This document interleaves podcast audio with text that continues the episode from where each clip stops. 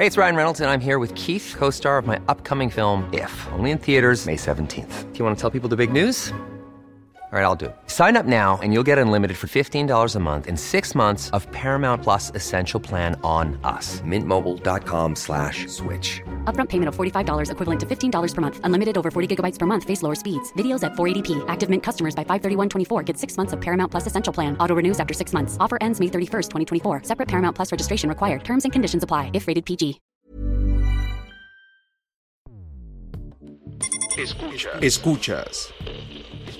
Escuchas un podcast de Dixo. Escuchas Fuera de la Caja con Macario Esquetino.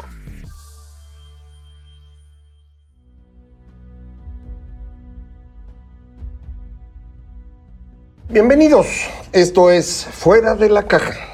Yo soy Macario Esquetino, le agradezco mucho que me escuche. Esta es la emisión 114 de este podcast que está saliendo tarde, perdimos una semana completa. Eh, la verdad porque no se me ocurría de qué platicar con usted en esta ocasión que nos toca un tema de largo aliento. Eh, y esto bueno va a posponer las siguientes eh, emisiones. Esto va a ayudar porque bueno, en esta semana saldrán los datos del tercer trimestre de la economía mexicana y eso lo platicaremos la próxima semana para aprovechar toda esa información que pues me parece es muy relevante para el análisis de coyuntura, pero hoy nos toca hablar de estos eh, temas de largo aliento, le digo, no se me ocurría de qué platicar con usted, a final de cuentas eh, me parece hay algo muy interesante en proceso que vale la pena comentar y que creo que no hemos analizado con detalle, mucho de lo que hemos platicado tiene que ver con esta hipótesis eh, que he compartido con usted acerca de cómo entender el funcionamiento de las sociedades alrededor de las narrativas que construimos para poder vivir juntos, que son eh, determinadas en parte, al menos por la tecnología comunicacional. Lo hemos platicado muchas veces y hoy eh, creo que vale la pena eh, incorporar otra cosa que hemos menospreciado un poco, que es el cambio tecnológico. el cambio tecnológico en muchas ocasiones tiene un proceso de transformación que ocurre de forma exponencial exponencial. Eh, pensar de manera exponencial no es algo que los seres humanos puedan hacer, no está en nuestra capacidad. Nosotros nos imaginamos eh, movimientos de las cosas, cambios que tienen que ver con secuencias lineales o si acaso con cierto crecimiento, pero el proceso exponencial no, no, no está en nuestras capacidades y, no está porque eh, cuando cualquier variable está creciendo a una tasa que se mantiene continua en el tiempo, lo que va a ocurrir es que este crecimiento se va haciendo cada vez más grande y esa es la parte que nos cuesta mucho trabajo imaginar. Eh, lo vimos ahora con la pandemia, veíamos algunos eh, contagios al inicio, en enero, febrero, marzo, y era muy difícil que alguien eh, estuviera imaginando 50 millones de personas contagiadas para estas épocas. evidentemente los científicos nos lo decían y las gráficas eso nos mostraban, pero pero eh, nos era muy difícil asimilar la idea porque, insisto, no es natural para nosotros. Eh, sí lo podemos entender cuando hacemos los numeritos, cuando hacemos gráficas y para eso pues eh, muchas personas estudian. sin embargo, insisto, de manera intuitiva no nos es posible imaginar estos cambios. Y uno de estos que está ocurriendo ahorita, mm, digamos positivo, no como la pandemia que es una tragedia, es el cambio tecnológico asociado a el uso de energía en particular en los automóviles. Hemos eh, tenido un incremento de producción de automóviles eléctricos eh, muy, muy importante. Eh, cuando uno ve el total de autos que se producen en el mundo y cuántos de ellos vienen de, en esta nueva tecnología eléctrica, pues dice uno, pues no, es nada, man. se producen 92 millones de autos, solo 2 millones son eléctricos, hombre, pues son 90 millones de los otros. O sea, ¿cuándo van a alcanzar? Los 2 millones a los 90. No, no va a pasar. Es el problema exponencial. Cuando uno ve la tasa de crecimiento, todo cambia. El total de vehículos que se venden en el planeta está creciendo a una tasa del 1%. Promedio en los últimos 10 años. En cambio, la producción de automóviles eléctricos crece a una tasa de 50%. Esta diferencia en la tasa de crecimiento significa que los eh, vehículos eléctricos se irán comiendo a los vehículos de combustión interna y muy rápidamente. Eh, muy probablemente para el 2025, y estamos hablando 5 años nada más, lo que vamos a tener es un total de autos vendidos en el mundo de 95 millones. Y de esos, tal vez 20 millones sean eléctricos. Y eso sí ya es una diferencia importante. Y si esa tasa continuase otros 5 años más, todos los automóviles del mundo serán eléctricos en 2030. ¿Va a ocurrir esto o no? No tengo idea. Nadie sabe qué va a pasar. Pero lo que podemos ver con las cifras es, es ese comportamiento. Si usted ve el consumo de energía en el mundo, cuánta viene de combustibles fósiles, es decir, carbón, petróleo, gas natural, pues resulta que 85%, 87% viene de los combustibles fósiles. Y el resto, pues hay un porcentaje no menor de energía nuclear y otro cacho grandote de energía hidroeléctrica. Y entonces lo que propiamente es energía alterna, viento, sol, pues parece que no es nada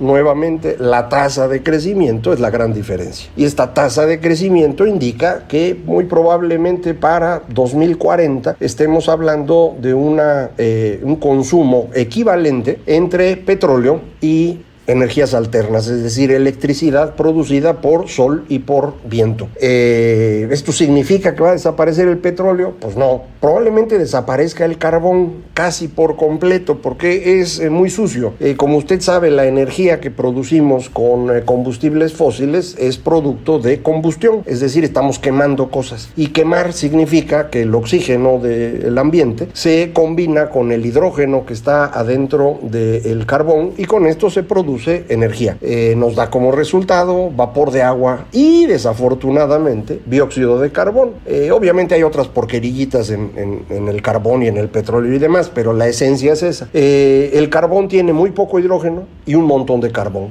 Entonces produce usted poca energía y mucho dióxido de carbón. En el petróleo hay más hidrógeno por cada unidad de carbón y entonces produce usted un poco más de energía y bastante dióxido de carbono. Y en el gas natural tiene usted un montón de hidrógeno. Por eso es gas, porque tiene tanto hidrógeno y tan poquito carbono que ni siquiera se hace sólido, por eso está como, como gas. Y esto nos permite producir un montón de energía con menos dióxido de carbono. Y entonces nos hemos ido moviendo hacia allá en un primer esfuerzo por dejar de contaminar al planeta. Pero ahora resulta que la producción de energía con base en eh, sol y viento ya es igual de barata o más que el uso de gas natural.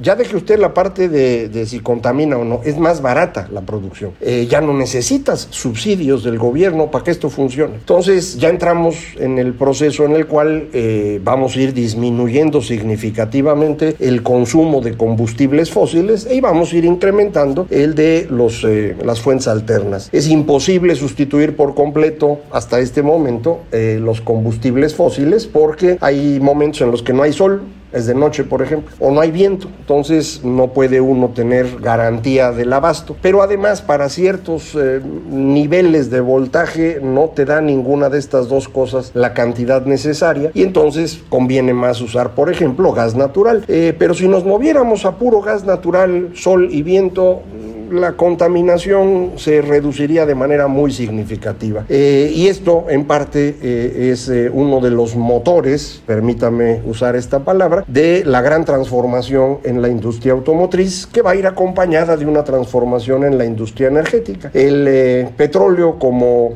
combustible me parece que llegó a su punto máximo el año pasado. La expectativa era que fuera más adelante, pero la pandemia alteró esto. Eh, este año va a haber menos consumo simplemente porque nos dejamos de mover, eh, pero cuando esto se recupere, a nivel global se espera que la recuperación eh, completa de la economía, entre comillas, ocurra para fin de 2021, principios de 2022. Eh, ahí estaríamos consumiendo lo mismo que en 2019 de petróleo, pero no va a ser así, porque en ese lapso habremos ido avanzando más en el consumo de nuevas energías. Adicionalmente, empezaremos a hacer una economía distinta, porque ya aprendimos algunas cosas en la pandemia y aceleramos procesos que ya venían en marcha. Entonces, esto significa que en el transcurso de los próximos 10 años, eh, nada más con la pura tendencia tecnológica, estaríamos pensando en, en una economía diferente, una economía en donde energías alternas, vehículos eléctricos, las telecomunicaciones alrededor de esta tecnología 5G, la logística como un elemento fundamental que esta pandemia ha acelerado,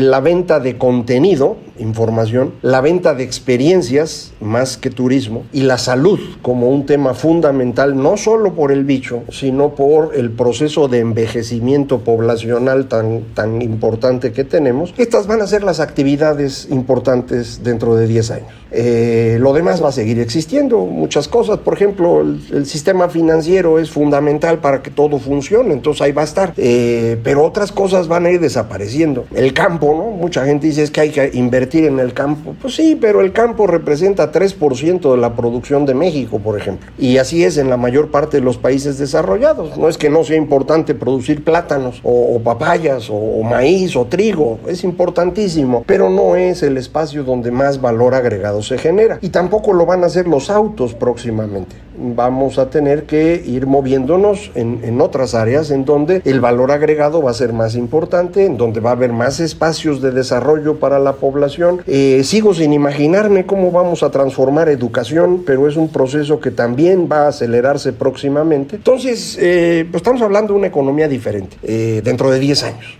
2030. Ahora el asunto es si vamos a llegar a 2030 o no, porque no es nada más el asunto de cómo va la tecnología, también es qué pasa en el mundo. Y, creo que lo que pasa es algo que ya hemos platicado en muchas ocasiones, pero que vale la pena ahora juntarlo con el tema tecnológico. Lo que estamos viviendo en el mundo desde hace 10 años, más o menos, desde la gran recesión de 2009, es el ascenso al poder de personajes que en otra época hubieran sido inimaginables. Es decir, estos líderes que aquí hemos dicho, de tipo macho alfa, eh, agresivos, autoritarios, irresponsables. Estos personajes siempre han existido, nada más que normalmente no se les hace caso. Ahí andan, haciendo desorden en distintos lugares, pero no logran apoyo mayoritario. Ahora sí, es el origen del señor Trump, es el origen del Obrador, eh, es la razón de existir de Cinque Stelle en Italia o de Unidos Podemos en España. Eh, esto, este tipo de, formaciones políticas o de líderes políticos en, en una situación normal no recibe apoyo mayoritario. Nadie quiere irse a esos extremos, ni de izquierda, ni de derecha, ni de arriba, ni de abajo. Son extremos, nadie los quiere. Eh, hoy sí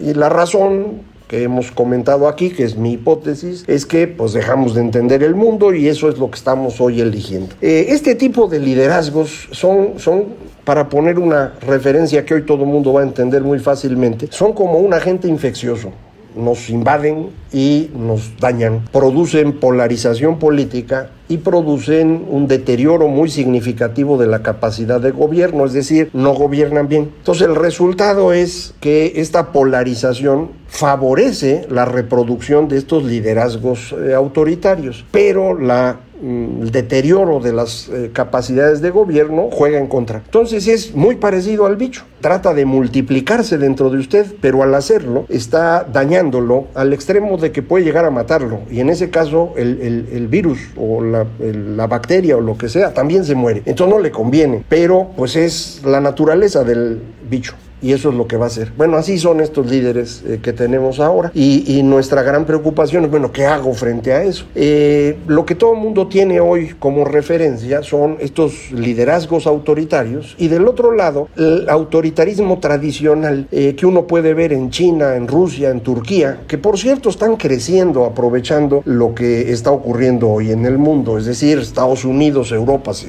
están perdiendo presencia. Bueno, pues Rusia, Turquía, China están incrementando la suya, no nada más en eh, su impacto territorial directo, sino también a través de esto que se llama poder blando, el ir convenciendo a todos de que esa es una buena opción. Y viera usted que mucha gente lo empieza a creer y dice, oiga, pues lo que tenemos aquí no está sirviendo, Occidente es una tragedia, esto es, no sirve, deberíamos ser como China, un país autoritario pero con crecimiento económico. Eso es equivalente a querer quitarse la infección arrancándose los ojos o cortándose las piernas o las manos. Eh, esto no es una buena idea, pero se entiende, la gente se desespera frente a lo que está viviendo. Lo que ha ocurrido en otras ocasiones, que ya hemos platicado aquí, el siglo XVI, el siglo XVIII, el siglo XX, es que frente a estos momentos en los cuales liderazgos de este tipo, macho alfa, autoritarios, irresponsables, agresivos, violentos, eh, la sociedad acaba enfrentándose y hay muchos muertos y hay mucha violencia. Y una vez que se cansa la sociedad de eso, volvemos a pensar. Y en todas las ocasiones hemos ido construyendo una sociedad un poquito mejor que la anterior, más incluyente, más justa, más rica. Yo sé que ninguna de ellas es una maravilla, pero cada vez eran mejores. Y la mejor de todas fue la que vivimos entre el 68 y el 2008, lo que ahora llamamos neoliberalismo y nos da asco. Parte de la enfermedad, esta fiebre que tenemos no solo nos hace imaginarnos cosas que no existen y pensar que ese es el camino por el que hay que moverse, también hace que nos dé asco lo que antes nos parecía bueno y hoy nadie quiere regresar al neoliberalismo y no hay manera de que acepten, entiendan que fueron los 40 años de mayor crecimiento económico, de mayor reducción de pobreza, de mayor expansión de democracia en toda la historia humana. Ni modo, hay que construir una cosa distinta y en ese proceso de construir esta cosa distinta es donde estamos. No creo que lo vayamos a hacer en 10 años. Mm, ojalá y se pueda, pero no estoy seguro. Yo sigo viendo esta mm, enfermedad eh, ampliándose en el planeta. Ciertamente ganó Biden en Estados Unidos y es una gran noticia, pero esto no acabó con eh, la enfermedad. Ahí sigue Está polarizado Estados Unidos. Eh, todavía Trump puede hacer mucho daño en los días que le quedan por irse. Todavía falta ver qué van a hacer muchos trumpistas después de esto, cuando se intente meter a su líder a la cárcel, como, como debería ser. Los trumpistas que tenemos en México, que ocasionalmente se nos aparecen por aquí en el podcast para insistir que no entendemos nada y que Trump es el gran salvador de la humanidad pues otra vez es la enfermedad, es la infección.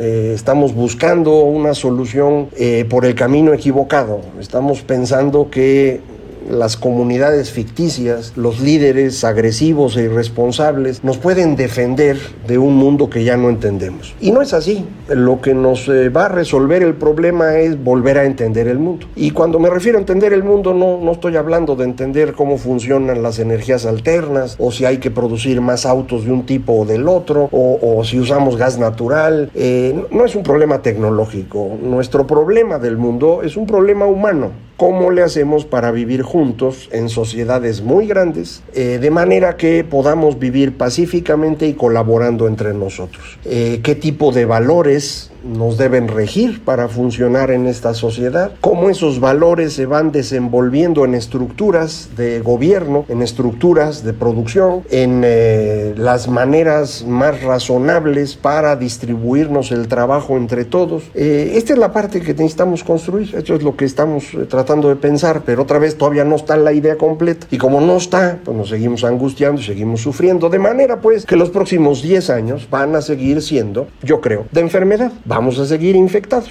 y vamos a seguir sufriendo eh, estos liderazgos que nos hacen daño, que generan polarización, que reducen la capacidad de gobierno algunos enfermos se nos van a morir en el camino. Eh, entre los enfermos más riesgosos yo veo a México, pero no lo voy a hablar hoy porque no es coyuntura. Eh, esto es lo que vamos a tener.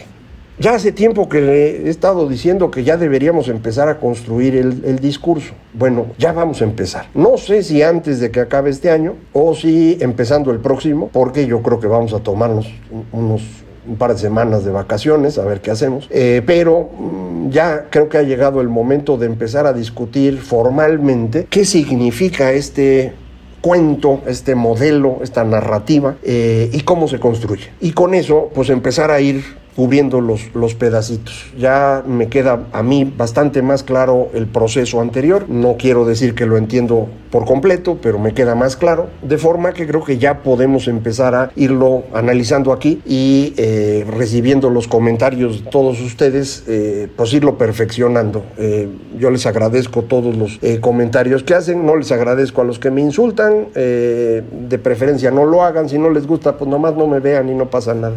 pero todos los demás que me ayudan a entender mejor, haciéndome notar errores o ayudándome a imaginar cosas, yo se los agradezco muchísimo y espero que así sigamos. Próxima semana vamos a hablar de coyuntura. Le decía tercer trimestre en la economía mexicana. Por el momento, pues ya terminamos. Muchísimas gracias por acompañarme en este esfuerzo. Esto eh, nos permite mantenernos comunicados a través de distintas eh, herramientas, en todas Macario MX. En Twitter, arroba Macario MX, correo electrónico macario arroba macario.mx, página www.macario.mx. Muchísimas gracias. Esto fue Fuera de la Caja.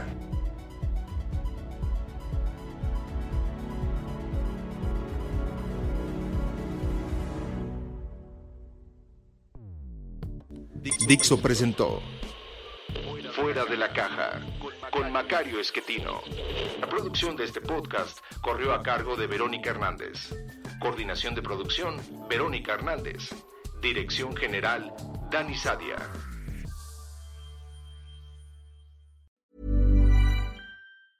Ever catch yourself eating the same flavorless dinner three days in a row? Dreaming of something better? Well, HelloFresh is your guilt-free dream come true, baby. It's me, Kiki Palmer. Let's wake up those taste buds with hot, juicy pecan crusted chicken or garlic butter shrimp scampi. Mm. Hello Fresh. Stop dreaming of all the delicious possibilities and dig in at HelloFresh.com. Let's get this dinner party started.